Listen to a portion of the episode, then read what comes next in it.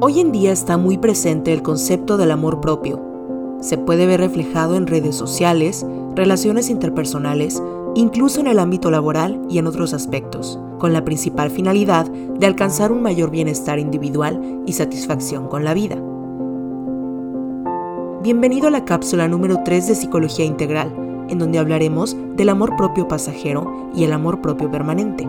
Entenderemos sus principales diferencias, sus efectos y cómo podemos hacer para desarrollarlo de manera permanente para nuestro bienestar.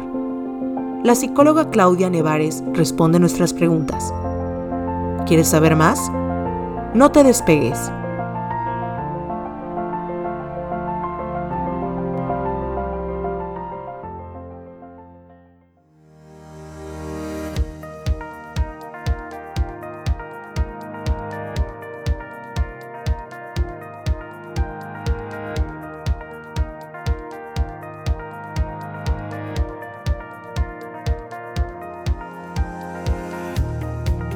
Qué se refiere el amor propio?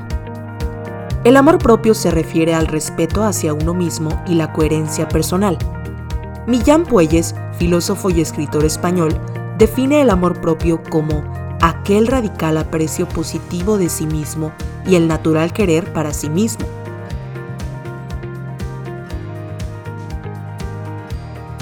¿Cuál es el amor propio que se promueve actualmente?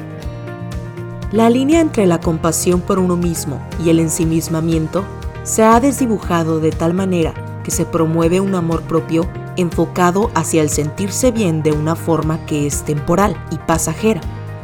Por ejemplo, al sentirse superiores, al tener la tendencia de culpar a otros, al tener límites extremistas o al meramente enfocarse en realizar actividades gratificantes. Por ejemplo, yoga, leer libros motivacionales, breaks de ver televisión, etc.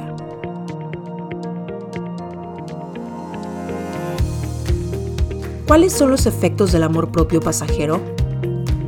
Un amor propio pasajero puede resultar contraproducente de tal manera que el individuo abandona en su totalidad la parte de tolerancia y compromiso.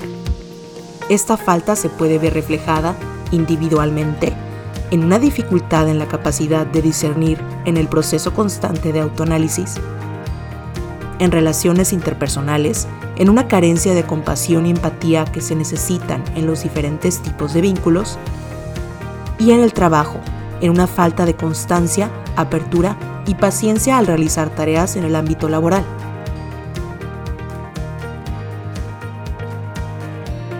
¿Por qué el amor propio pasajero impide el bienestar y satisfacción individual? El amor propio pasajero se basa en una motivación externa que no permite al individuo alcanzar un estado de satisfacción. Víctor Frankl, neurólogo, psiquiatra y filósofo austriaco, propone que para lograr vivir una vida con significado, más bien es necesario salirse de sí mismo.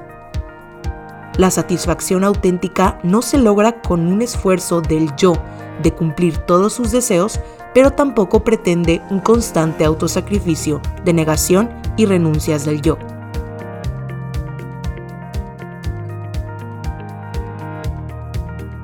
Entonces, ¿cuál es aquel amor propio que es permanente?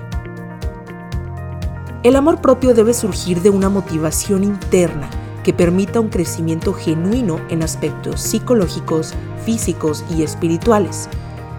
Implica un autoconocimiento y aceptación de fortalezas e imperfecciones individuales al asumir responsabilidad de la identidad propia y sus acciones.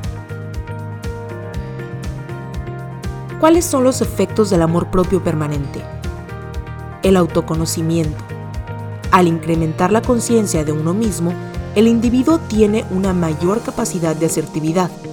La asertividad, según Robert Alberti y Michael Emmons en su libro Viviendo con autoestima, cómo fortalecer con asertividad lo mejor de tu persona, define la asertividad como la capacidad de expresar sentimientos de manera directa, cómoda, honesta y de defenderse a sí mismo sin ansiedad irrazonable, al mismo tiempo que se consideran los derechos individuales de ambas partes.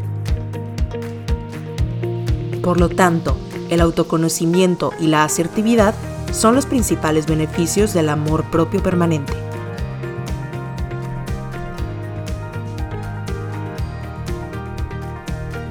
¿Qué puedo hacer para desarrollar un amor propio permanente?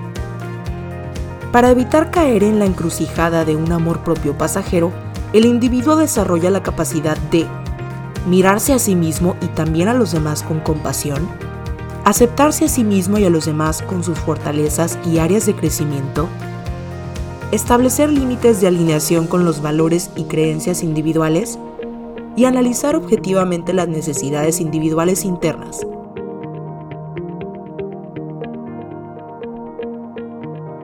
Podemos concluir que el amor propio no se refiere a aquella recolección de diversas acciones y demandas propias, más bien es un proceso que se lleva a cabo a través de diferentes etapas de la vida.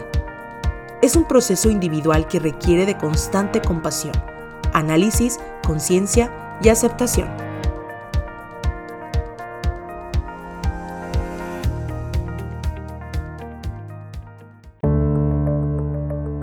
Gracias por sintonizar esta cápsula informativa de Psicología Integral. Si te gustó el contenido, compártelo con tus conocidos. Podría serle de gran utilidad.